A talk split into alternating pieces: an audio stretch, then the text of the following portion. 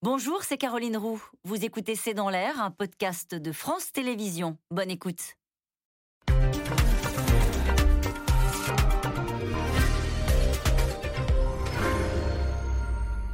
Bonsoir à toutes et à tous. Nous attendons vos questions SMS, Internet et réseaux sociaux pour alimenter notre discussion. C'est à croire que chaque semaine comporte désormais son lot de révélations euh, dans le mouvement MeToo. Cette fois-ci, c'est le milieu du sport qui est impacté. Yannick Agnel, le nageur double médaillé olympique, est mis en examen pour viol et agression sexuelle sur mineurs de moins de 15 ans, alors qu'il avait lui-même 24 ans à l'époque. Il a reconnu les faits, mais pas la contrainte, et évoque une liaison consentie. Une nouvelle affaire, alors que euh, des témoignages et deux nouvelles plaintes accablent encore Patrick Poivre d'Arvor et que le scandale Hulot impacte toujours la campagne du candidat écolo Yannick Jadot. Le sport, la politique, le théâtre, le cinéma, avec la récente mise en accusation d'Harry Habitant, le mouvement est enclenché euh, dans tous les milieux, tous les secteurs. Le président Macron a encouragé la libération de la parole, mais met en garde toutefois contre une société de l'inquisition. Ce sont des mots qu'il aurait utilisés euh, lors d'un conseil des ministres. Agnel, PPDA, Hulot, révélation en série, c'est le titre de cette émission avec nous. Euh, pour en parler ce soir, Jérôme Fourquet, euh, vous êtes directeur du département opinion à l'Institut de sondage IFOP. Votre ouvrage La France sous nos yeux est publié aux éditions du Seuil. Muriel euh, Salmona, vous êtes psychiatre, vous êtes présidente de l'association Mémoire traumatique et victimologie. Je rappelle votre livre Violence sexuelle, les 40 questions-réponses incontournables aux éditions Duno. Lorraine de Fouché, vous êtes journaliste au journal Le Monde. Je rappelle votre article Violence sexuelle, des chiffres édifiants dans une étude de l'Université de Lille sur lesquels nous reviendrons largement ce soir. Enfin, Charlotte Chaffanjon, vous êtes journaliste politique à Libération. Je cite votre dernier article, MeToo et politique, une cause et peu de conséquences. Bonsoir à tous les quatre. Merci de participer à ce C'est dans l'air en direct. Je vais peut-être me tourner vers vous pour débuter cette émission, Lorraine de Fouché, avec cette nouvelle affaire, avec une star de la natation, un super champion, un modèle pour euh, toute une génération et une affaire euh, de viol. Euh, oui, ça peut avoir l'air étonnant parce qu'on peut se dire que les valeurs du sport, les valeurs de, l'olympisme euh, induisent de, ne pas faire ce genre de choses. Mais, ce qui est intéressant, enfin, c'était d'ailleurs votre lancement de début d'émission, c'est chaque semaine, euh, il y a des faits qui émergent.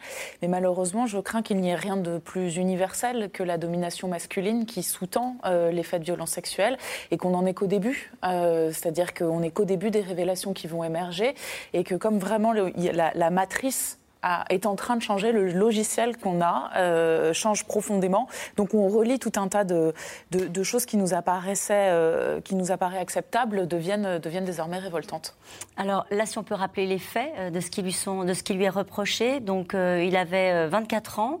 la victime, celle qui a porté plainte cet été, avait 13 ans. Voilà. C'était la fille de son entraîneur de l'époque. Voilà. il reconnaît les faits?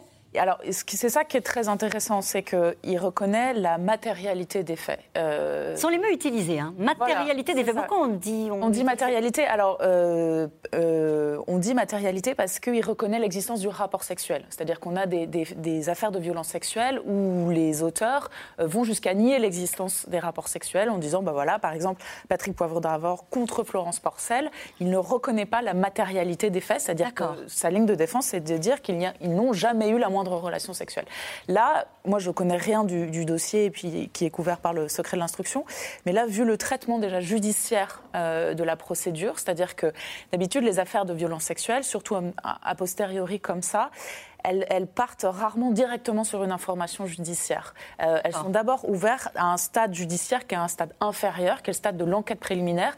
Là, euh, le, parquet de Mulhouse a estimé dès cet été qu'une information judiciaire était possible.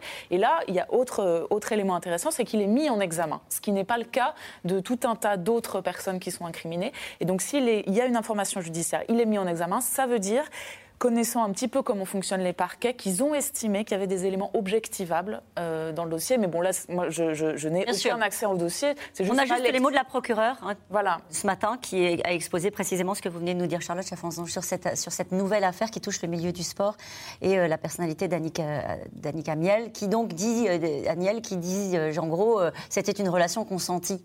Oui, mais le, alors le fait même qu'il soit mis en examen, justement, est probablement lié au fait qu'il admette cette relation. Parce que, comme on est tout le temps dans des affaires de parole contre parole, où il n'y a jamais de preuves, en général, ça se termine souvent par des non-lieux, mais qui ne sont jamais des non-lieux disant il ne s'est rien passé, mais disant on n'a aucune preuve. Ça. Et aucun moyen de, de, voilà, de, valider ce que peut dire la plaignante. Or, si Yannick Alniel admet ce qu'il appelle la matérialité des faits, déjà on peut, pour la, enfin, la justice peut commencer à travailler sur le fait que cela s'est produit quand ça s'est produit par ailleurs. Cette jeune fille avait 13 ans, ce qui est tellement jeune que dans tous les cas, consenti ou pas, c'est un problème. C'est ce que dit la, procureure, c'est intéressant. Elle dit euh, la différence peut valoir contrainte, la différence d'âge peut valoir contrainte morale. La majorité sexuelle est, fixée à 15 ans et quelques mois, euh, je ne sais plus combien de mois, mais en tout cas, elle est en dessous, cette jeune fille. Donc, dans tous les cas, euh, il y a matière à se poser des questions et matière à enquêter. Et la mise en examen est liée probablement au fait qu'il est à vous et ensuite à l'âge excessivement jeune de la victime. Noël Salmona. Oui, oui, Et puis là, ce qu'on sait, c'est que euh, Yannick Hanel a d'abord euh, nié la matérialité des faits et a reconnu les faits euh, du fait même de l'ensemble de ce qui était apporté dans le dossier. D'accord. je pense qu'il ne pouvait pas éviter de, le reconnaître. Alors par rapport, par rapport à cette notion de, alors, de consentement qui maintenant, depuis la loi du 21 avril, il y a un seuil d'âge où on n'a plus besoin de prouver la contrainte, la menace, la surprise et la violence. Euh, c'est pas rétroactif, on a encore besoin de prouver la contrainte, hein. euh, mais la contrainte elle est morale, elle est liée à la différence d'âge, à l'autorité de la, personne. On peut dire. Pourquoi l'autorité de la personne? C'est-à-dire que le fait qu'il y ait, euh, une, euh, bah, un ascendant très important. C'est-à-dire que c'est un champion olympique euh, qui a beaucoup de poids, qui, qui, était, qui vivait euh, avec, euh, avec cette euh, adolescente. Et qui, était la fille de son entraîneur. Voilà, et qui du coup pouvait avoir une autorité de fait, pas de droit, mais de fait. Et puis ensuite, il y a le, fait, depuis aussi 2018, qu'il y a la notion de vulnérabilité de l'enfant, et puis la notion de, de, sa capacité aussi à, à, sa maturité et sa, son discernement et sa capacité. Là, à 13 ans, on n'a pas, on pas du tout. Et c'est pour ça qu'elle attend, visiblement, qu'elle a attendu pour, pour porter plainte. Parce qu'il y a toujours, il y a des gens qui nous regardent ce soir et qui disent toujours, oui, mais pourquoi le cas. Euh, à l'époque des faits, en 2016, il ne se passe rien Les enfants mettent en moyenne 10 ans pour parler. Dans 75, ils sont 60 ils sont 60, euh, un peu plus de 60% à, parler en moyenne pendant, euh, au bout de 10 ans. Euh, dans, souvent, dans 75% des cas, on ne les entend pas. Donc souvent, ils ont parlé, on ne les a pas entendus. Tout s'oppose à ce qu'ils parlent. Déjà, la stratégie, souvent, des auteurs. Hein. le fait qu'il faut déjà comprendre, identifier, analyser, mettre des mots sur ce qui s'est passé. Il y a le trauma, qui est vraiment extrêmement important, qui va empêcher aussi d'évoquer les faits, qui va faire que les victimes vont être dans un état de survie euh, dissociés, déconnectés de leurs émotions. Or, il faut des émotions pour pouvoir euh, arriver à signaler les faits. Et puis, il y a aussi tout le contexte où euh, c'est très difficile d'avoir une parole légitime face à quelqu'un qui a autant de puissance, mmh. qui est aussi important, qui est aussi adulé en quelque sorte. c'est, Et c'est pas un hasard que ça intervienne aujourd'hui alors qu'il est un ex-champion. À l'époque mmh. des faits, c'est plus compliqué. Oui, c'était beaucoup plus. De voilà. voilà. Contre... voilà. Alors souvent, oui, c'est ça. Souvent, souvent, c'est quand bah, la parole devient possible parce que il y a, euh, il y a une, opportunité. Il y a aussi tout, bah, tous les faits qui sont révélés donnent de la légitimité de plus en plus aux personnes. Et puis elle a grandi, cette, euh, cette adolescente aussi. Du coup, elle a pu, elle a pu beaucoup plus facilement mettre des mots sur ce qui s'est passé. En tout cas, c'est pas la première fois hein, que le monde du sport a été euh, touché par des affaires euh, comme celle-ci. On va juste le rappeler. Hein. il y a eu donc patinage artiste avec euh, Sarah Abitbol, c'est le secteur du enfin, le tennis, la gymnastique, Benjamin Mendy, Manchester City, qui est poursuivi pour six viols et qui est en détention provisoire pour six mois. On a l'impression là aussi qu'il y a eu la, joueuse de tennis Peng Shuai en Chine qui a accusé un membre du parti de viol. c'est récurrent. Le mouvement est lancé. L'équitation. et l'équitation aussi, J'oubliais, le, football, on l'a dit. Oui, alors il y, a, sans doute des, verrous symboliques qui ont, qui ont, sauté avec des affaires euh, extrêmement médiatisées. Il y a eu l'affaire Weinstein, euh, on a eu l'affaire DSK en, euh, en 2011. Et tout ça sort à la surface maintenant et on a l'impression, le titre de votre émission, c'est une affaire par semaine. L'IFOP avait réalisé une enquête pour la Fondation Jean Jaurès en 2018, où donc on définissait de manière euh, très matérialisé euh, ce qu'était ce le viol selon la définition officielle. Et on avait 12% des femmes qui nous déclaraient avoir été victimes de ce type d'acte.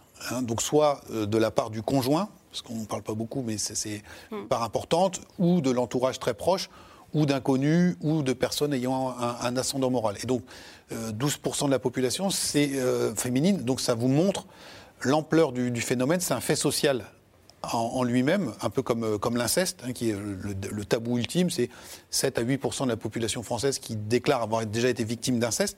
Et donc ces tabous étaient extrêmement vissés dans la société française, ils sont en train de s'ouvrir, et donc on a la remontée, maintenant rapide mais progressive, à la surface de tous ces cas. Pour l'instant, ceux qui intéressent les médias sont ceux qui sont les plus médiatisables, les plus emblématiques. Mais en fait, euh, ce qu'on voit bien euh, dans, les enquêtes qui peuvent être faites, et je pense aussi dans, dans vos travaux quotidiens, c'est que tous les milieux sociaux sont concernés. Ce n'est pas l'apanage de certains secteurs. Alors, il y a des endroits où le contact avec euh, des jeunes personnes, euh, l'ascendant moral, par exemple, avec un entraîneur sportif, tout ça peut euh, renforcer les prédispositions, entre guillemets, mais ces phénomènes sont, hélas, pour qu'on arrive à 10 à 12% de la population, quelque chose qui est extrêmement répandu, extrêmement large, et qui a été très fortement occulté par une chape de plomb qui est en train de se soulever euh, progressivement. Muriel Salmona. non, je voulais, je voulais dire que euh, le, viol est un acte de domination, euh, de, mise sous soumission, d'exploitation sexuelle, et s'exerce toujours dans un cadre d'inégalité et particulièrement de vulnérabilité et que les personnes qui sont en situation de vulnérabilité subissent beaucoup plus de viols et que là, il va falloir un MeToo aussi pour les personnes les plus vulnérables. Alors, il y a déjà les enfants, bien entendu, en personnes vulnérables, mais aussi les personnes handicapées, euh, les situations de handicap, les personnes qui sont en situation, qui sont dans des institutions, les enfants. Vous laissez entendre que ce MeToo-là n'a pas eu lieu? Il n'a pas encore eu lieu au niveau où il devrait être parce que, euh, par exemple, un enfant qui est en situation de handicap a 4 à 6 fois plus de risque de subir euh, des, violences sexuelles. Pour les femmes en situation de handicap, c'est trois fois, voire jusqu'à quatre fois aussi hein, euh, quand il y a des handicaps mentaux. Donc c'est énorme. Hein. Et, euh, et là-dessus, il faut. ce sont les personnes qui sont les plus à protéger, mais ça va jusqu'aux personnes âgées, hein, jusqu'à toutes les situations, et les personnes en situation de, qui sont sans SDF, toutes Vous les personnes. Dites que ça n'est qu'un début. Ce n'est qu'un début, parce que je veux dire, ça va s'étendre effectivement. Et Alors, il faut que ça s'étende. En tout cas, le double champion olympique et double champion du monde de natation, euh, Yannick Agnel, a donc reconnu la matérialité des faits selon la procureure, mais n'a pas le sentiment qu'il y ait eu contrainte. Ce sont ses mots. Euh, le nageur euh, est mis en examen pour viol et agression sexuelle pour des faits qui datent de 2016. Il avait 24 ans et la plaignante 13 ans. Magali Lacrose, Laszlo Gélabert et Emmanuel Bach.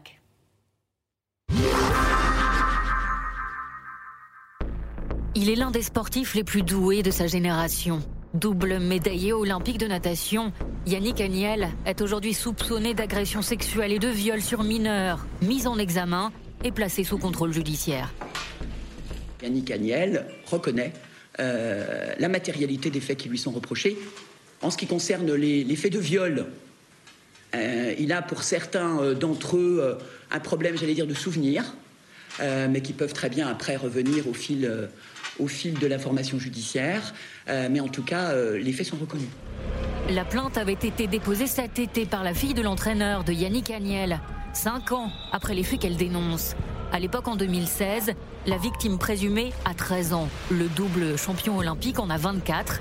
Il est hébergé chez son entraîneur à Mulhouse, Lionel Horter, également ancien entraîneur et proche de la ministre des Sports. Ce qui est important, c'est que plus personne ne puisse se prévaloir d'une quelconque euh, impunité. Je connais personnellement la personne qui a déposé plainte, donc vous imaginez bien que c'est quelque chose qui me touche particulièrement. Mais euh, comme tous les autres cas euh, aujourd'hui que nous avons à traiter, il y en a beaucoup, beaucoup trop encore malheureusement dans le sport, eh bien tous ces combats, nous les menons. Un nouveau scandale dans le monde du sport, mais pas seulement. Ces dernières semaines, les révélations s'enchaînent, la justice se met en marche. Fin novembre, l'acteur Harry Habitant est mis en examen pour viol. L'ancien ministre Nicolas Hulot est accusé de viol et d'agression sexuelle, tout comme l'ancien présentateur vedette de TF1, Patrick Poivre d'Arvor. L'ancien chroniqueur sportif Pierre Ménès a été entendu la semaine dernière après un signalement fait à la police de faits d'agression sexuelle sur une hôtesse au Parc des Princes, son avocat balaie toute accusation.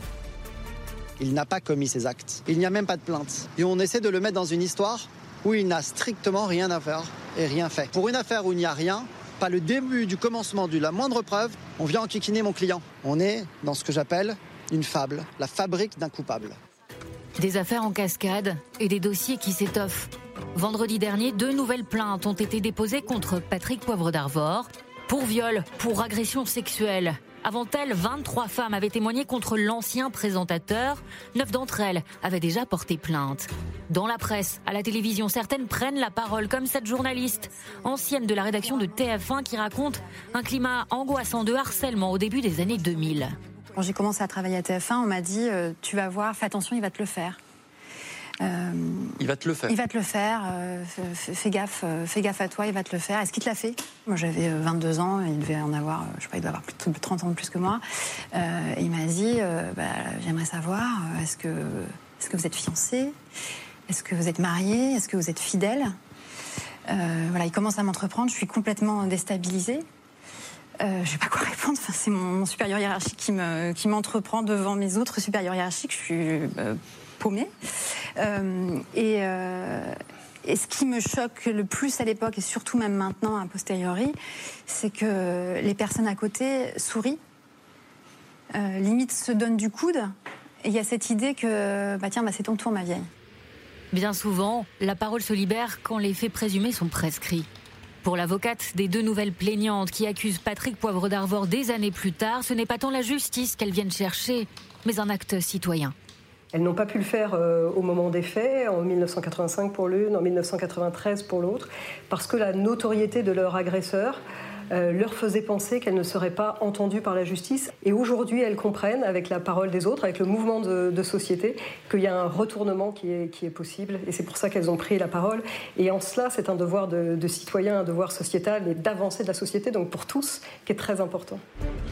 Yannick Agnel n'a désormais plus le droit de quitter la petite couronne parisienne, ni de se rendre à Mulhouse, ni d'entrer en contact avec son agent, sa victime présumée et son entourage. Je veux avoir votre sentiment, Muriel Salmona, sur ce qu'on vient d'entendre, sur l'idée de dire, au fond, tant pis si ça intervient après les faits, longtemps après les faits, le fait qu'il y ait prescription. Mmh. Ce qu'il faut, c'est que la société s'empare de ces témoignages-là. Est-ce que ça peut rester que, euh, que certains parlent d'ailleurs de tribunal médiatique, de mort sociale, etc. Ou est-ce qu'à un moment donné, euh, il faut quand même des condamnations? Bah, euh, déjà, déjà, ce qu'il faut voir, c'est que euh, là, la, la, la, parole des, des, des, femmes, des filles, enfin de, tout, de toutes les victimes a été bâillonnée jusqu'à maintenant. Tout a été fait pour qu'elles puissent pas euh, se, se bah, signaler les faits, les dénoncer, et que euh, et être entendues, et que quand elles essayaient de les dénoncer, personne ne voulait les entendre. Il y avait une culture du déni, une culture du viol, voire elles étaient culpabilisées. Donc la société est responsable de cette absence de, de, de prise en charge. Et puis, euh, la justice a euh, montré une faillite totale pour gérer aussi euh, ces crimes qui sont des graves violations des droits humains. C'est-à-dire que sur, il y a moins de 10% de, de, plaintes pour viol, mais il y a 74% de plaintes de classement sans suite sur, les, sur ces 10% de, plaintes.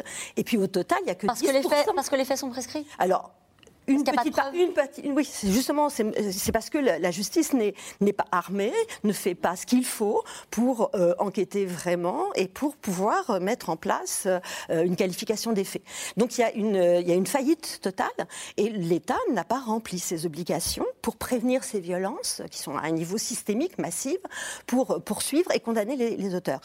donc donc c'est à l'État aussi de, de trouver une solution pour que toutes ces personnes puissent avoir droit à la justice euh, droit à des réparations et droit aussi. L'imprescribilité des faits? Voilà, et droit aussi à une non-réitération de ces faits. Parce que la plupart des victimes, la majorité des victimes, disent qu'elles parlent pour qu'il n'y ait pas d'autres victimes. Et quand on voit que les victimes comme ça s'égrènent sur des dizaines et dizaines d'années, elles ont bien raison. Enfin, je veux dire, c'est un problème euh, de, c'est un problème de justice euh, qui, qui doit être, qui doit être. Et effectivement, vous avez raison, puisque sur l'affaire PPDA, il y a eu d'autres plaintes, hum deux nouvelles plaintes. Oui, il y en a eu deux nouvelles, et beaucoup de femmes ont parlé, puis il y a toutes celles qui ont parlé à visage, enfin qui n'ont pas parlé à visage découvert. Alors euh, on doit être à une bonne dizaine, je pense, de témoignages. Euh, nous, dans Libération, on en avait publié huit. Et là, il y en a eu deux de plus, ça fait dix. Et je me demande s'il n'y en a pas aussi une autre. Euh, Avec certaines qui pourraient aboutir devant la justice? Il y en a une qui n'est pas, qui est pas prescrite, je crois que c'est la seule. C'est Florence Porcel, c'est la seule qui date de, qui date de 2009 et qui, elle, a déjà été classée une première fois par le parquet de Nanterre pour, non pas pour prescription, mais pour infraction insuffisamment caractérisée. C'est toujours cette question de l'absence de preuves. c'est quand même. Euh, il y, a peu, y a peu de faits euh, dans lesquels il peut ne pas, à ce point-là, y avoir de preuves. Ça, ne peut être quasiment, dans tous les cas, que de la parole contre la contre parole. Donc il faut réhabiliter la, parole des femmes et en tout cas leur dire. C'est toute la question politique, mais je crois qu'on va en parler après. Mais, mais, de la légitimation au sommet de l'État de dire alors on vous croit, pour eux, c'est pas possible. Mais en tout cas, on, va, on vous écoute et on va vous accompagner. Vous voulez dire, moi, que euh, la, parole, la parole doit être entendue, euh, doit être crédibilisée, etc., et doit, doit être étudiée. Mais il y a, c'est pas que parole contre parole. Il y a un faisceau d'indices, il y a des faisceaux d'indices graves et concordants qui sont très importants. C'est-à-dire qu'on analyse énormément de choses. La personne, elle a pu parler à plusieurs personnes. Il y a tout son parcours. Il y a les troubles psychotraumatiques, le, côté médico-légal qui est aussi très important. Euh, il y a d'autres, d'autres victimes possiblement. Il y a le fait que les auteurs peuvent euh, reconnaître euh, la matérialité des faits, comme on dit.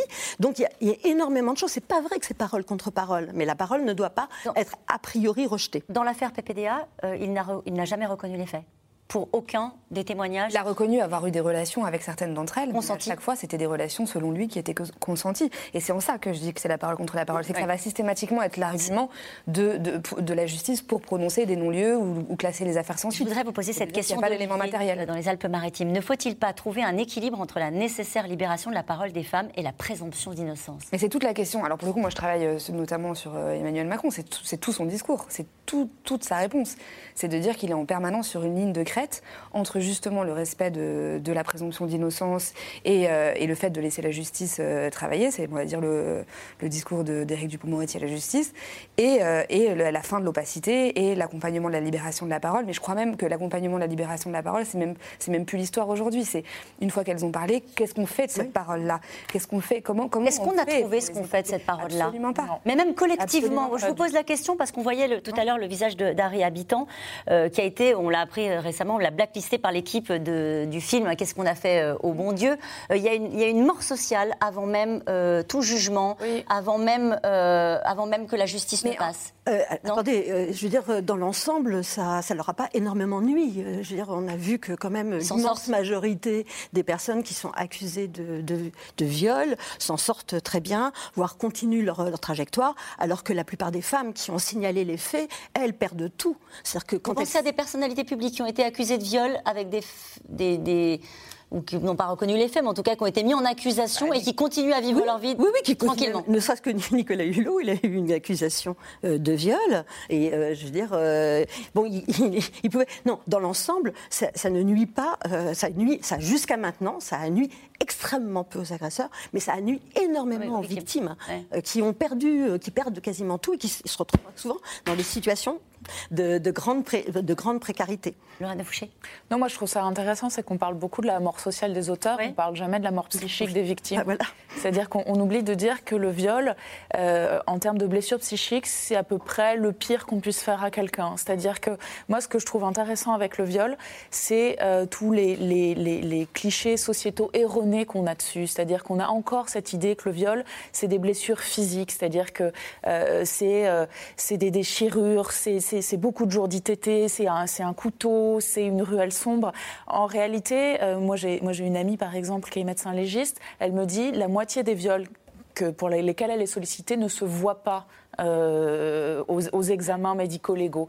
Donc le viol, c'est une blessure avant tout psychique parce que euh, c'est en termes, c'est une, c'est une effraction mentale et on vous, on vous transforme en objet. C'est-à-dire que c'est vraiment l'agresseur vous dit je fais ce que je veux de toi, tu n'as plus aucune souveraineté d'individu. Et ça, en termes de. C'est vraiment une mort psychique. Et c'est vrai qu'on parle énormément de la mort sociale des auteurs. C'est important que vous fassiez cette précision, parce qu'effectivement, dans le débat public, depuis, euh, depuis qu'on parle du mouvement MeToo, il y a toujours cet argument de dire euh, voilà, l'ensemble de l'opinion s'empare de ces sujets-là et ensuite juge à la place des juges. Voilà. Non, là, ça fait, ça, fait, ça fait 20 ans que je monte au créneau pour parler des troubles psychotraumatiques liés au viol, qui sont reconnus comme euh, effectivement les événements, euh, des événements les plus traumatisants qui soient, équivalents à de la torture et qui s'installent dans la, dans la durée, qui ne sont pas uniquement psychologiques mais aussi neurologiques, avec des atteintes neurologiques très importantes et des cascades de conséquences. Et c'est pour ça que aussi au niveau médico-légal, on a aussi plein d'outils pour décrypter ce qui s'est passé. Et avec le, avec le docteur Denis Mukwege, qui est prix Nobel de la paix, on travaille au niveau international pour améliorer le registre des preuves médico-légales. Mais cette question sur la présomption d'innocence, vous l'entendez quand même? Mais euh, oui, mais ça c'est une question de justice. La présomption d'innocence, c'est dans le cadre de la justice. Eh bien, il faut que justice se fasse. Nous, on ne demande que ça. On demande que la justice se fasse, quel que soit le temps qui se soit écoulé. Ce sont des crimes de premier ordre euh, qui sont reconnus comme des actes cruels, dégradants, inhumains. Euh, donc, on demande à ce que la justice intervienne. Alors d'ailleurs, maintenant, même quand les faits sont prescrits, quand il y a plainte, il peut y avoir quand même une enquête. C'est le cas. C'est le cas. Voilà. Mais nous, ce qu'on demande, c'est que la justice agisse. C'est l'impunité qui, est le vrai problème. Jérôme Fourquet. Oui, juste pour voir, euh, donner quelques chiffres sur euh, l'impact sur le temps long. Mhm. Euh, sur les victimes, on a deux tiers des femmes que nous avions interrogées qui avaient déclaré avoir été victimes qui disent que ça a eu des effets très importants sur leurs relations sexuelles à futur et leurs relations avec les hommes. sur le long terme. Et on voit qu'il y a un facteur x4 en termes de tentatives de suicide entre un échantillon représentatif des femmes et de femmes qui auraient été violées. Hein, donc on voit bien sur les euh, études le montrent, hein, des, effets très très lourds. et, donc c'est, euh, vous parliez de, blessures au long cours. En fait, c'est tout un des, effets de traîne comme ça qui sont euh, très très longs et, j'entends, très massifs. Je, sais juste que, par exemple, vous avez peut-être vu passer cette séquence où on voit Harry Habitant qui embrasse sur un plateau de télé Laurie Tillman. donc à l'époque, c'est en 2013, il l'embrasse à pleine bouche et puis, et puis tout le monde rit. Aujourd'hui, ça ne se passerait plus sur un, plateau de télé, ça ne se, se passerait plus dans une fin de soirée. Est-ce que ce mouvement MeToo a changé au point que vous pensez que désormais, ce genre de scène appartient au passé? Je sais pas. Moi, je me méfie un peu de ce genre de questions parce que ce qu'on entend beaucoup, euh, par exemple chez les détracteurs du mouvement MeToo, c'est ah, euh, on peut plus prendre l'ascenseur avec une femme, ça va finir comme aux États-Unis. Oui, c'est vrai, ça fait très longtemps qu'on l'entend, mais on l'entend toujours. Oui, moi, je ne peux pas m'empêcher d'y voir une forme de résistance mentale. Euh, qui indique à quel point le viol est un fait social, comme vous le disiez, mais aussi et surtout un fait politique. Parce qu'on oublie, on oublie beaucoup de dire à quoi ça sert le viol dans la société. Je veux dire, par exemple, moi, c'est quelque chose auquel je pense souvent, euh, c'est le, harcèlement sexuel dans une entreprise. À quoi ça sert d'autre que d'éloigner les femmes euh, des postes à responsabilité? Le viol dans la société, ça sert à ça, c'est-à-dire que c'est de, de la casse industrielle de femmes, parce qu'effectivement, les femmes violées sont psychiquement très abîmés. Et donc derrière, pour ce qui est de l'accès à la puissance, au pouvoir, à la réussite, bah, quand on a été violé, c'est beaucoup plus compliqué de vivre. On est envahi par des symptômes traumatiques qui sont très forts. On a du mal à gagner sa vie. On a du mal même à subvenir aux, aux choses essentielles. Donc, qu'il y ait autant de femmes violées, ça, permet en fait de leur barrer, de leur barrer l'accès euh, au pouvoir. Donc c'est un fait politique. Euh. Et le monde de l'entreprise s'est emparé de ce sujet-là aussi, ou est-ce que ça fait partie des endroits où euh, le mouvement MeToo avance trop doucement? Il avance, il avance, il avance, oui, oui, il avance heureusement, mais pas, pas suffisamment. Euh, il, faut qu'il, faut absolument qu'il avance. Et euh, tout, ça, tout ça correspond aussi à un, ensemble de, stéréotypes euh, sexistes hein, et d'une vision de la femme comme un, objet sexuel à disposition des hommes et exploitable de façon domestique, de façon sexuelle ou, de, ou dans le cadre du travail, hein, puisque ça sert à ça aussi, le fait de les réduire à, à, des, à des, objets. Et, et le problème, c'est que tout ça, se, joue sur un facteur d'inégalité, de discrimination sexiste, mais que euh, toutes ces violences vont avoir effectivement une cascade de conséquences qui va aggraver la précarité et les inégalités et, euh, et, en fait toute, toute la, toute, toutes les, stéréotypes sexistes. Donc ça s'auto-alimente. Donc il faut casser ça. Nous, on a fait, on a fait des, enquêtes sur, euh, sur euh, les représentations des Français et des Françaises qui montrent qu'il y a une culture du viol encore très, très, qui est très présente et des stéréotypes sexistes très présents. Et si on revient à, ces affaires-là dont nous avons beaucoup parlé ces derniers jours, il y avait une proximité entre Nicolas Hulot et Patrick Poivre d'Arvor. Oui, à TF1. Ils se connaissaient bien à TF1. Après, c'est pas pour ça qu'ils ont euh, eu des comportements euh, euh, d'agresseurs sexuels, mais de toute façon. mais Paris Match révèle qu'ils faisaient des concours, par exemple. Oui, mais je veux dire, en l'occurrence, ils se connaissaient, mais le, des comportements de boys club où on s'engraine et on compte les points, j'ai envie de dire que c'est partout et que c'est Patrick Poivre d'Arvor et Nicolas Hulot, comme c'est dans, dans, dans, dans, nos, dans nos boîtes, dans, dans des cercles d'amis.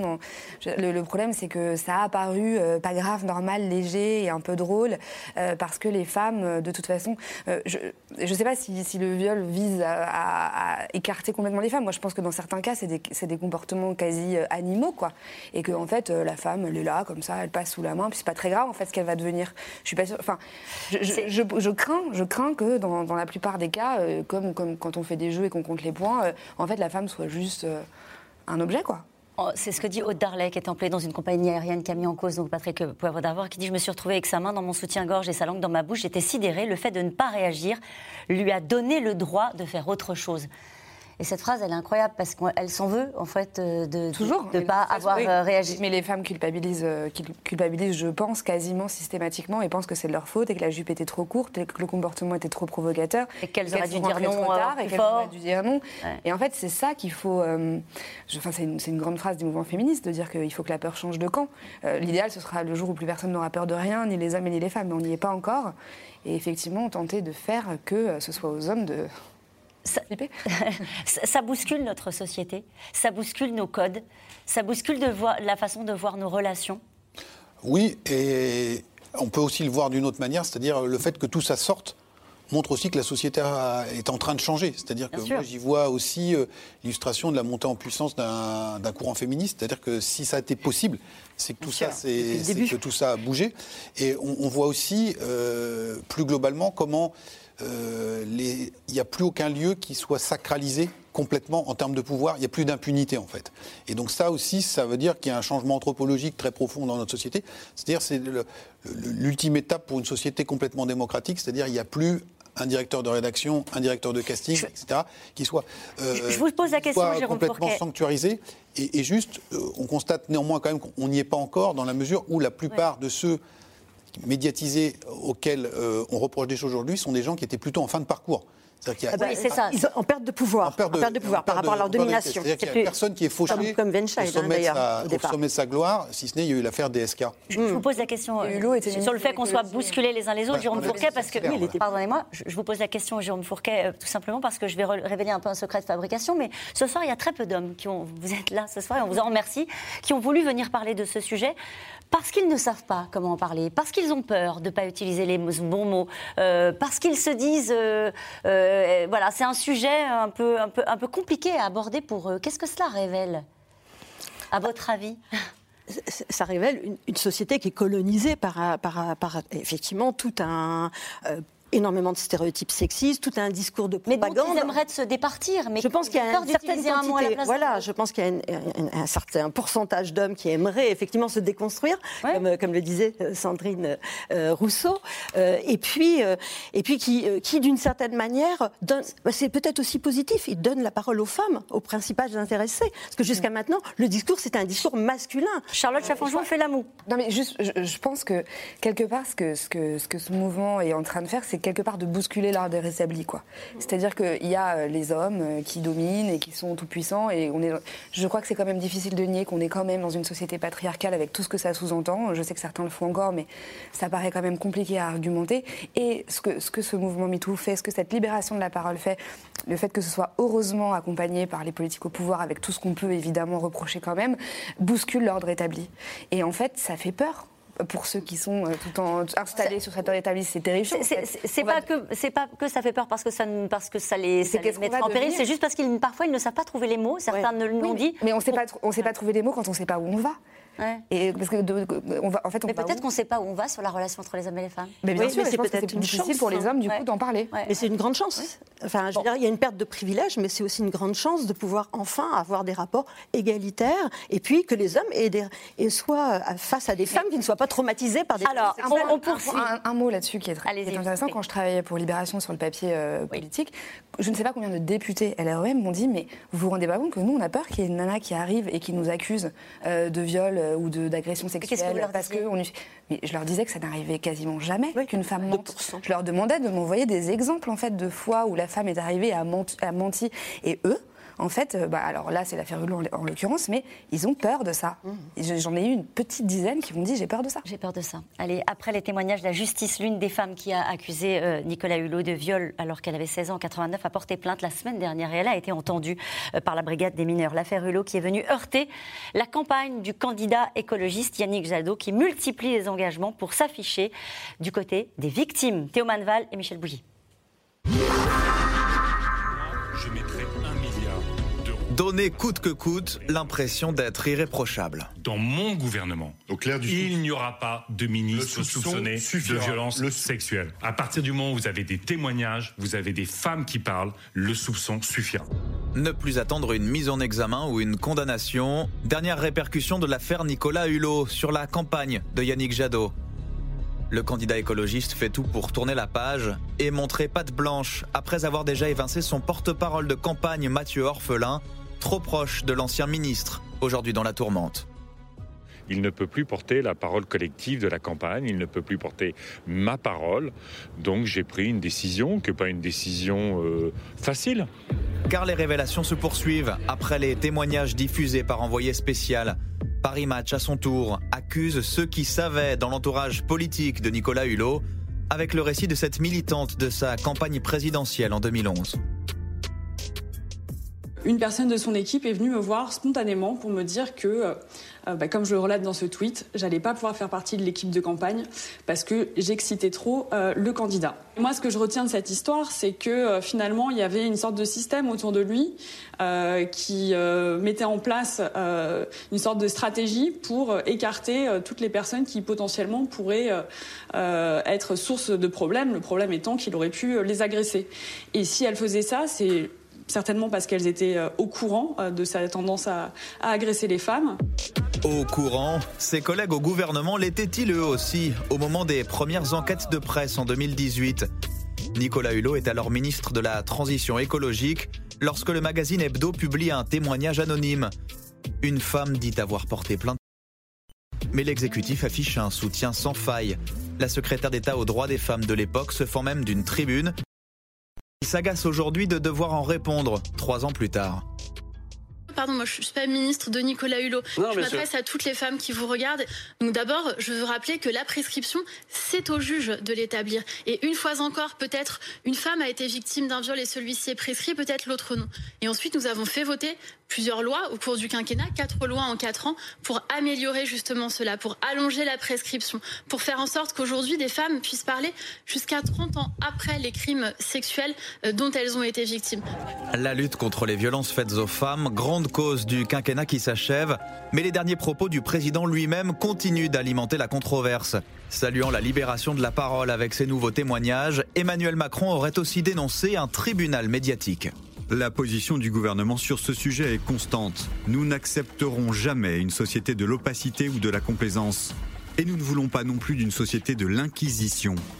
Un mot qui fait bondir une quinzaine de plaignantes. Elles s'indignent dans le journal Le Monde d'être mises du côté des bourreaux par le chef de l'État. C'était une claque. Euh, qu'on participe à un tribunal médiatique où des innocents seraient lynchés. Enfin, il faut y aller quand même. C'est pas euh, et c'est des petites misères qu'on raconte. C'est vraiment ce qu'on a caché, tout, enfin, ce dont on a honte. Et le président de la République nous dit qu'on on, entraîne la société française vers l'inquisition. Qu'est-ce qui fait peur dans nos récits à ce point-là? Depuis la diffusion des témoignages d'envoyés spécial, Nicolas Hulot fait l'objet d'une nouvelle plainte déposée pour viol une première avait été classée sans suite pour prescription en 2008. Vous étiez en train, Lorraine de Fouché, de me parler du témoignage d'Hélène Devin, en disant, on, parlait à l'instant du fait qu'il n'y a pas de témoignage comme ça pour nuire à quelqu'un en disant j'ai été violée et, des témoignages qui reposeraient sur rien. Il faut parler et, c'est dur d'arriver à ah faire parler. Mais, moi c'est ça aussi que je, trouve intéressant, c'est qu'à chaque fois qu'il y a des femmes qui parlent, on nous répond euh, tribunal médiatique, manipulation, vente de livres. Euh, parfois ça frise même le complotisme, alors qu'en fait dans la réalité, déjà ce ça s'appelle les fausses allégations et ça ça a été étudié par des chercheurs américains. Euh, euh, et les statistiques sont entre 2 et 5 de fausses allégations, c'est-à-dire d'une femme qui va dans un commissariat en racontant une histoire qui est fausse. Par ailleurs, maintenant, il existe des outils de détection de fausses allégations qui, sont, qui fonctionnent assez bien. Et on oublie de dire le, le, coût de la parole. Moi, donc, pour parler d'Hélène Devinck, puisque la première fois qu'elle a parlé en son nom propre, c'est chez nous dans le monde euh, sur, sur l'affaire PPDA. Euh, moi, j'étais en contact directement avec elle. Ça, a pris des semaines. Et, ça, et, au début, elle ne voulait absolument pas elle parler. Avait peur de quoi? Mais de pas être cru, du ridicule, de pas s'être défendu, de, de mais, mais, en fait c'est ça qui est intéressant et c'est en ça qu'on voit à quel point c'est systémique, c'est qu'elles elles, elles, ont, elles ont toutes les mêmes arguments, mais comme si les victimes porter la honte de l'agresseur. C'est-à-dire que dans la violence sexuelle, il y a un transfert de honte. C'est-à-dire que c'est l'agresseur qui devrait avoir honte de ce qu'il fait, mais c'est la victime qui porte sa honte. Et, moi, c'est ça qui me fascine à chaque fois.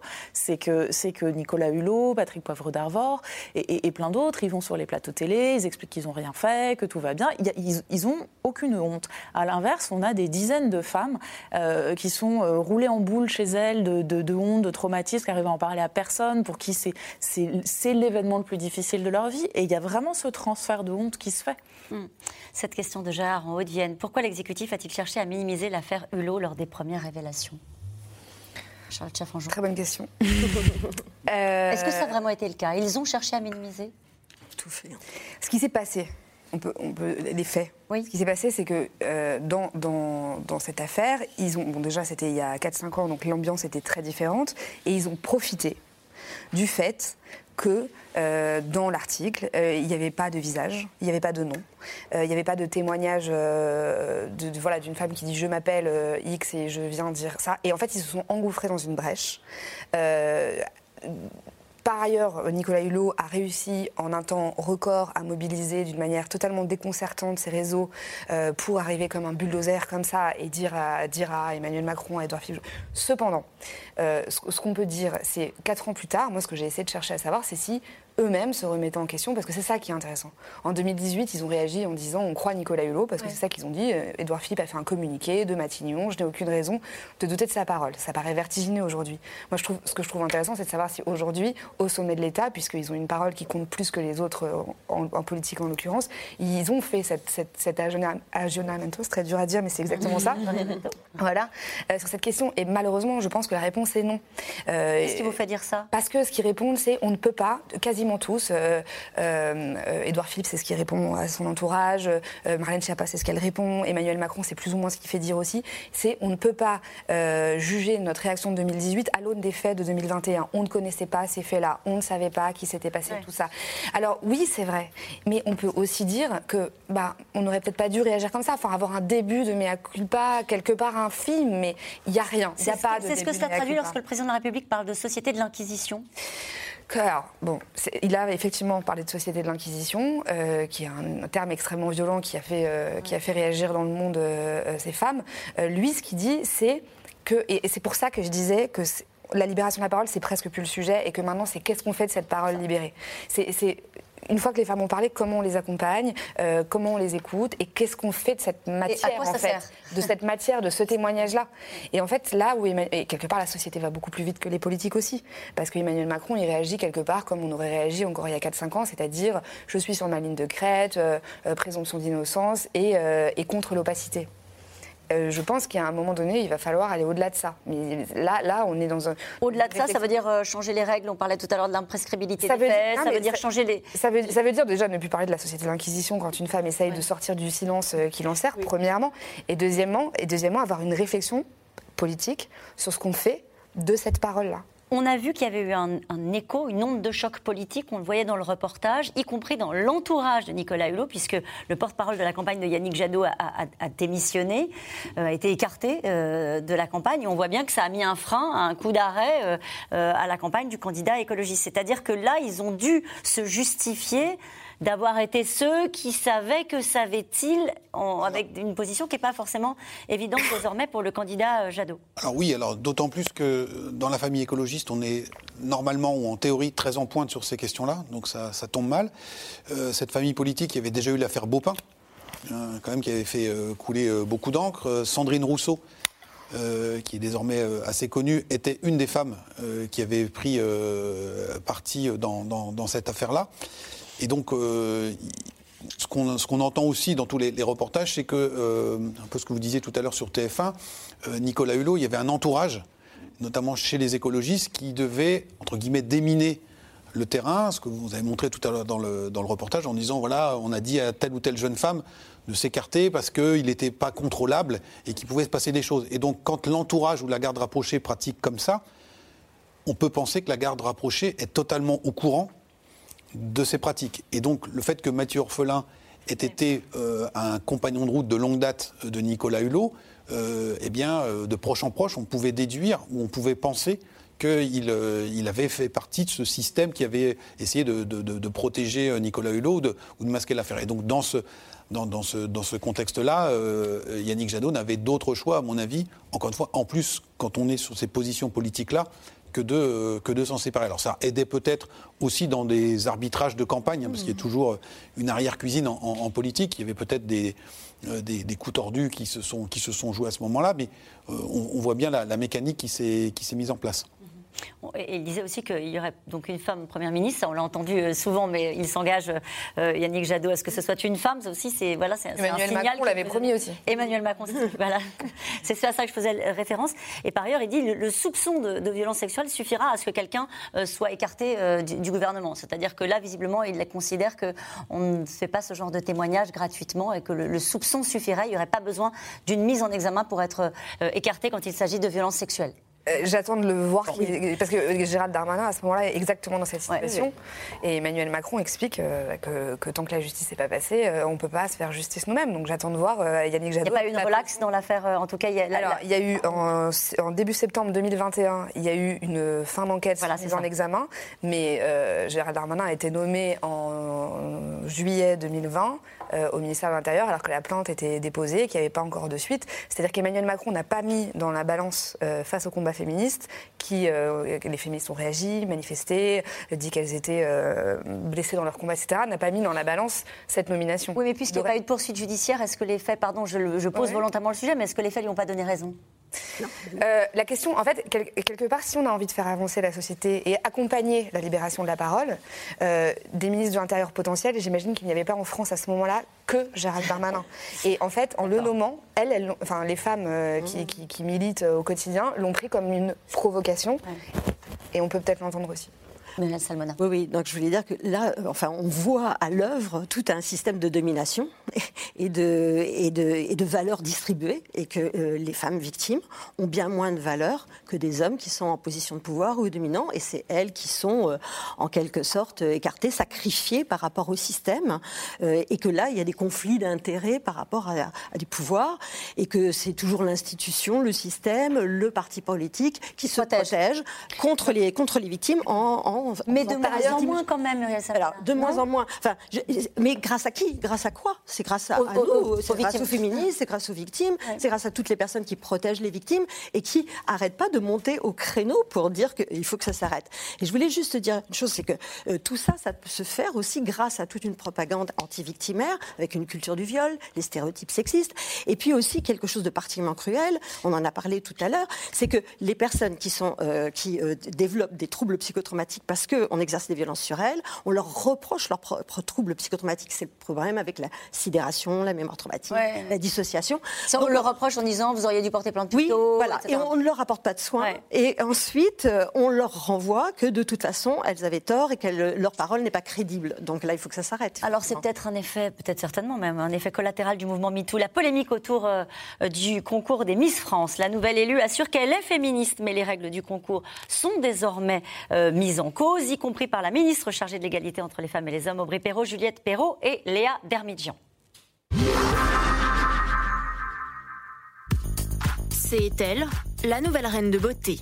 Diane Lair, sacrée Miss France 2022. 1m77, 24 ans, agent immobilier, mais surtout féministe. On peut tout à fait être Miss et féministe. Et d'ailleurs, je me suis jamais sentie aussi féministe que lorsque je suis montée sur scène aux côtés de ces autres candidates. Miss France plus féministe que jamais, car toujours plus attaquée. À l'ère MeToo, le concours de beauté vire au débat de société. C'est un concours amusant, c'est un concours glamour. Je ne serais pas euh, de ceux qui bout de leur plaisir devant le concours de Miss oui. Ce qui m'interroge, ce sont les règles que je trouve complètement has Le concours de Miss France est-il le symbole de la féminité ou un spectacle complètement dépassé? Créé en 1920, le concours de beauté est premier du genre au monde, incarne plutôt à ses débuts la modernité française. Elle est belle, elle est mignonne, elle a 22 ans. À l'époque, 23 ans maximum, 1m72 minimum, célibataire sans enfant. Devenir la plus belle femme du pays n'est pas donné à tout le monde. Mais beaucoup vont tenter leur chance. de toute la France. Je suis Miss Lorraine. Elles arrivent avec l'espoir de ramener dans leur valise la couronne. Miss Lorraine Les Miss doivent savoir poser, mais aussi s'exprimer. Personnellement, ce titre représenterait un départ, une base vers un avenir que je n'envisage que dans mes rêves. Euh, le Premier ministre, je sais qu'il occupe son poste depuis quelques mois seulement. Je suis pas tellement une grande liseuse et il faut dire qu'aussi j'ai des occupations qui m'en empêchent euh, malheureusement. Quelques lacunes qui leur valent beaucoup de moqueries. Le comité Miss France assure avec les années que l'éloquence et le parcours des jeunes femmes comptent de plus en plus. Qu'importe pour les associations féministes qui dénoncent une vision désuète de la femme. On a beaucoup de femmes brillantes euh, qui pourraient porter haut et fort les couleurs de notre pays.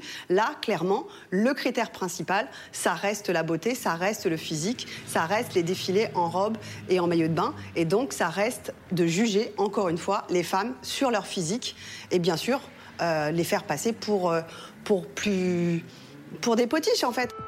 Une critique balayée par la présidente du comité Miss France, pour qui le concours est un tremplin. C'est le principe de l'ascenseur social. Actuellement, quand vous regardez euh, euh, toutes les Miss, c'est ce que je disais au début, elles sont chefs d'entreprise, elles sont autonomes, elles gagnent leur vie. Putain, mais c'est ça être féministe. Deux visions qui s'opposent et un débat qui s'invite jusqu'au gouvernement. La ministre chargée de l'égalité entre les femmes et les hommes a même rencontré les candidates il y a quelques jours.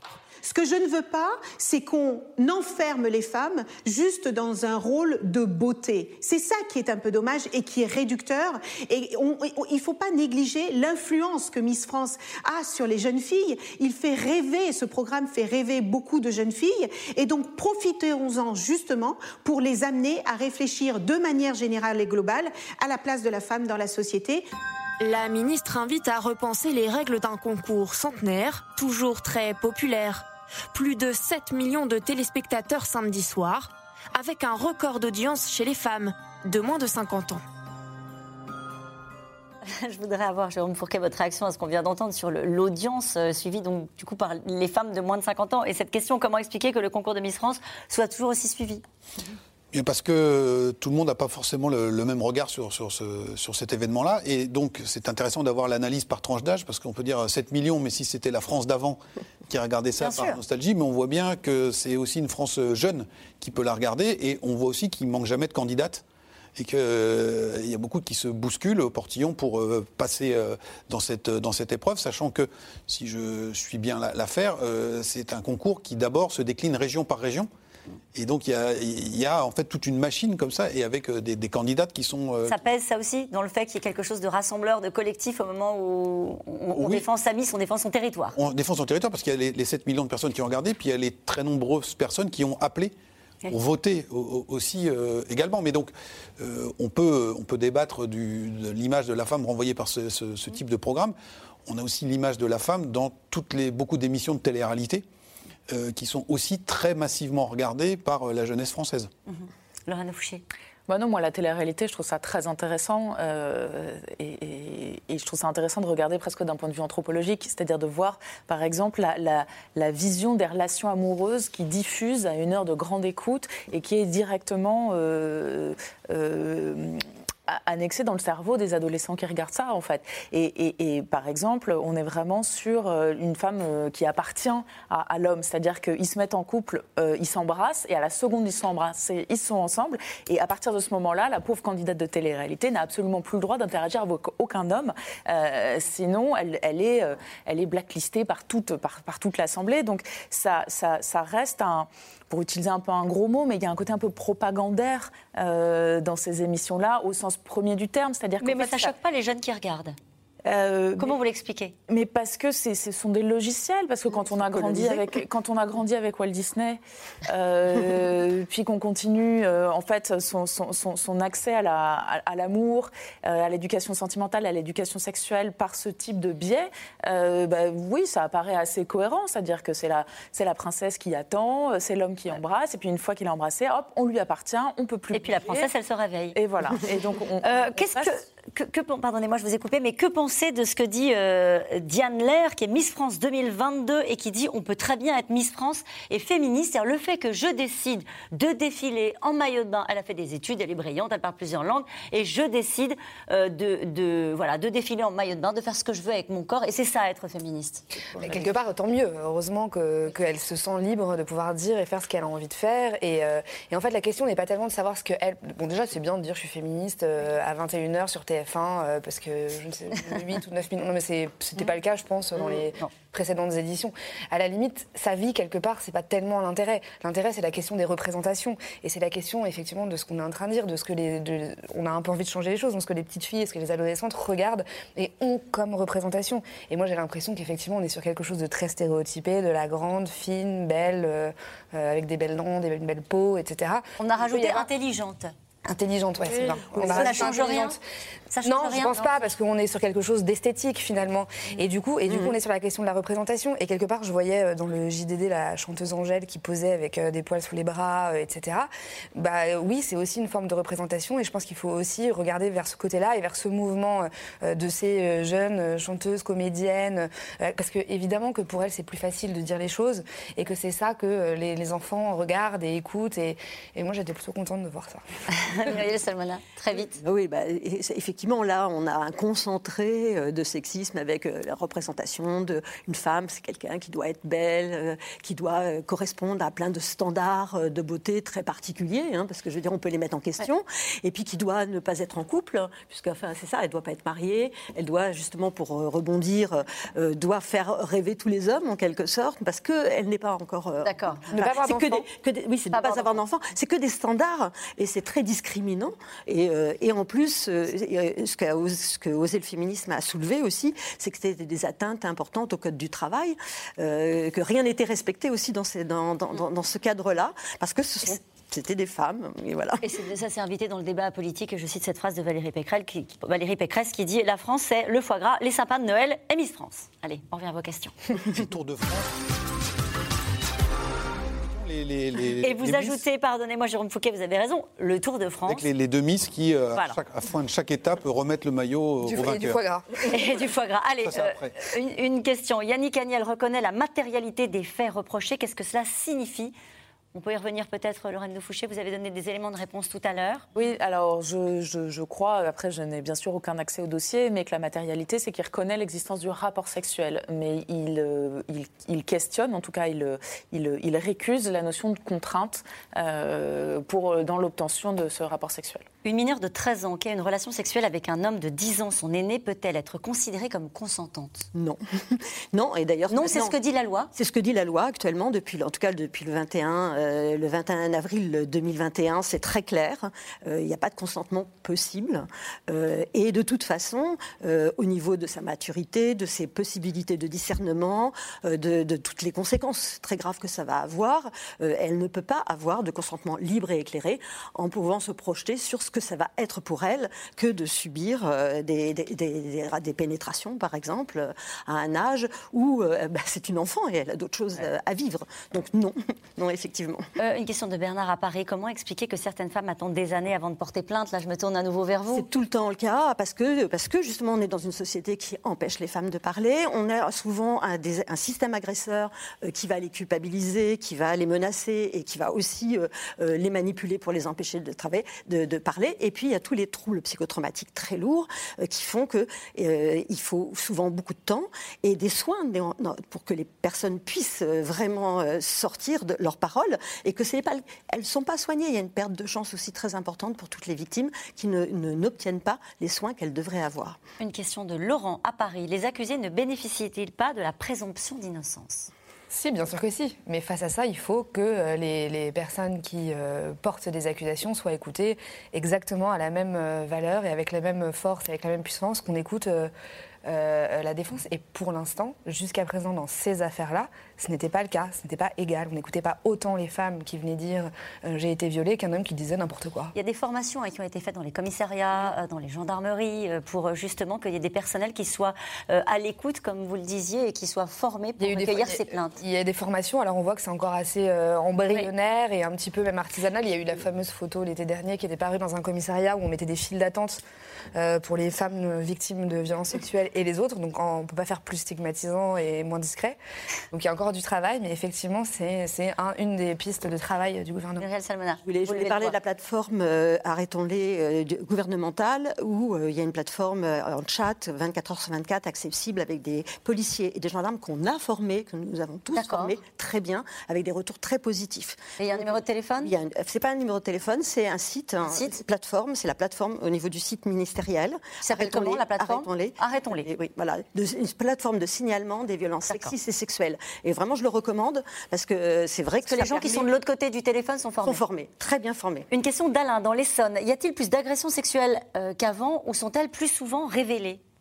Je pense qu'elles sont plus souvent révélées. Hein. Quand on regarde euh, l'ampleur du phénomène, 10 à 12% des femmes, et on regarde que beaucoup de, ces cas ont été commis il y a longtemps, puisque le, temps que ça, les femmes déposent plainte, en fait, c'est tout un, guillemets, le, terme horrible, un stock d'affaires comme ça qui, est en train de, monter à la surface, comme il s'est passé aussi dans l'Église avec la, fameuse commission euh, euh, de la CIAZ, hein, où on a montré qu'il y avait eu des, centaines de milliers d'agressions sexuelles, mais qui se sont accumulées au, au, fil des années. Et donc, la parole qui se libère, et donc on a le sentiment aujourd'hui que il y en a plus qu'avant, alors que c'est juste. Et il y a des chiffres qu'on n'a pas donnés ce soir, Lorraine de Fouché, c'était les chiffres dont on parlait euh, tout à l'heure, hein, euh, d'une étude de l'Université de Lille sur les étudiants. Mhm. Oui, alors étudiants plus personnels, euh, c'est une étude qui est hyper intéressante parce qu'elle a été. c'est la première fois en France qu'une étude qui répond donc aux standards de recherche internationaux qui a, qui a été menée au sein de l'Université de Lille et qui ressort en gros que deux tiers des répondants ont été victimes d'agressions sexuelles, un tiers victimes de viol. Et donc c'est des chiffres qui ont l'air mais qui malheureusement euh, coïncide avec tous les résultats internationaux de la recherche là-dessus. Donc on est encore euh, en fait assez loin du compte de la prévalence du phénomène euh, dans, dans, notre société. Une question d'Olivier dans l'Aisne. Société de l'Inquisition, qu'a voulu dire Macron avec cette sentence équivoque que les femmes victimes devraient se taire? Alors, ce qui est sûr, c'est que les femmes victimes l'ont très mal pris. Dans la tribune du Monde, elles ont quand même fait un petit rappel historique. Hein. L'Inquisition, c'était quand on emprisonnait, quand on, quand on torturait, quand on violentait euh, les hérétiques qui remettaient en cause la toute-puissance divine. Donc il y a une forme de, violence pour les, pour les personnes qui ont essayé de parler dans ce terme. Ce qu'Emmanuel Macron, en revanche, a voulu dire, c'est... Euh, enfin, ça dépend. Après, c'est un sujet... Euh, voilà, il y, a des gens qui font des explications psychologiques de la parole d'Emmanuel Macron et des explications qui viennent du fait que lui, dans son adolescence, a subi quelque part la vindicte de la de la bonne société amiénoise et, en fait qu'il était avec une femme qui avait 24 ans de plus que lui et qu'il a eu peur qu'elle puisse être aussi accusée parce qu'il était, il était mineur, etc. Donc il y a, l'explication euh, intime et psychologique de beaucoup de ses proches qui disent qu'en fait pour lui il a, il a quelque chose d'épidermique à l'idée même qu'on puisse venir embêter les gens sur leur vie privée et que la justice doit régler ce qui, ce qui concerne la justice et que, euh, et que ce qui concerne la vie privée concerne la vie privée. D'accord. Donc il y a une explication voilà, un peu intime à la violence de ses propos et à la véhémence de ses propos. Et puis il y a ce que politiquement il va expliquer, c'est-à-dire présomption d'innocence d'un côté, libération de la parole de l'autre. Une question de Ray dans le Gard. Notre société est-elle coupable d'avoir créé des idoles qui se croient intouchables et profitent de leur notoriété pour violer et agresser? Ça, c'est les cas qui sont les plus médiatisés parce que c'est les cas connus, mais mm. comme on disait, euh, ça se passe dans tous les milieux et avec des gens qui ne sont pas du tout des stars ou des idoles. et, donc voilà, dès qu'il y a lieu, il y a facteur de domination, mais ça peut être dans la famille, dans l'église. C'est vraiment, c'est vraiment la domination qui est le, qui est, vraiment le fil rouge. Et c'est euh, le rapport d'autorité et l'abus de pouvoir et l'abus sur la vulnérabilité. Une question de Manuel dans les Yvelines. PPDA et ULIO font état de leur bonne foi et de relations consenties. Peut-on être un violeur ou un harceleur qui s'ignore? Non.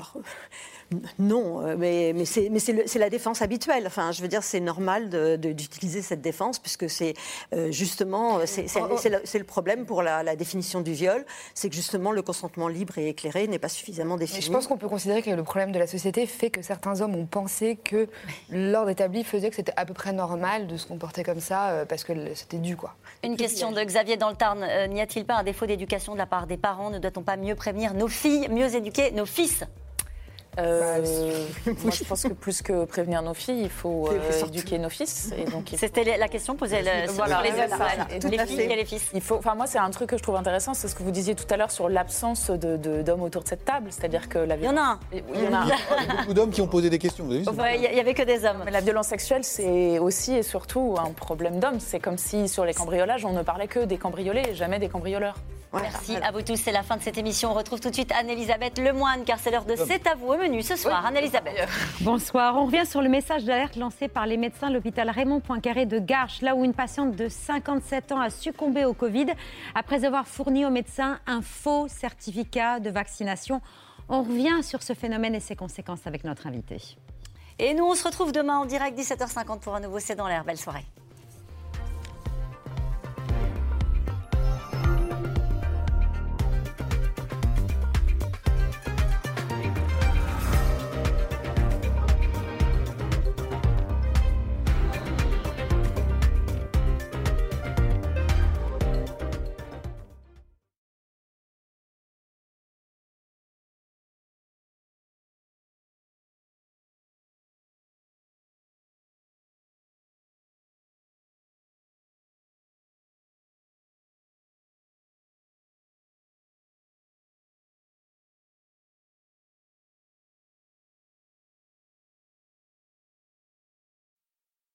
C'était C'est dans l'air, un podcast de France Télévisions. Alors s'il vous a plu, n'hésitez pas à vous abonner. Vous pouvez également retrouver les replays de C'est dans l'air en vidéo sur France.tv.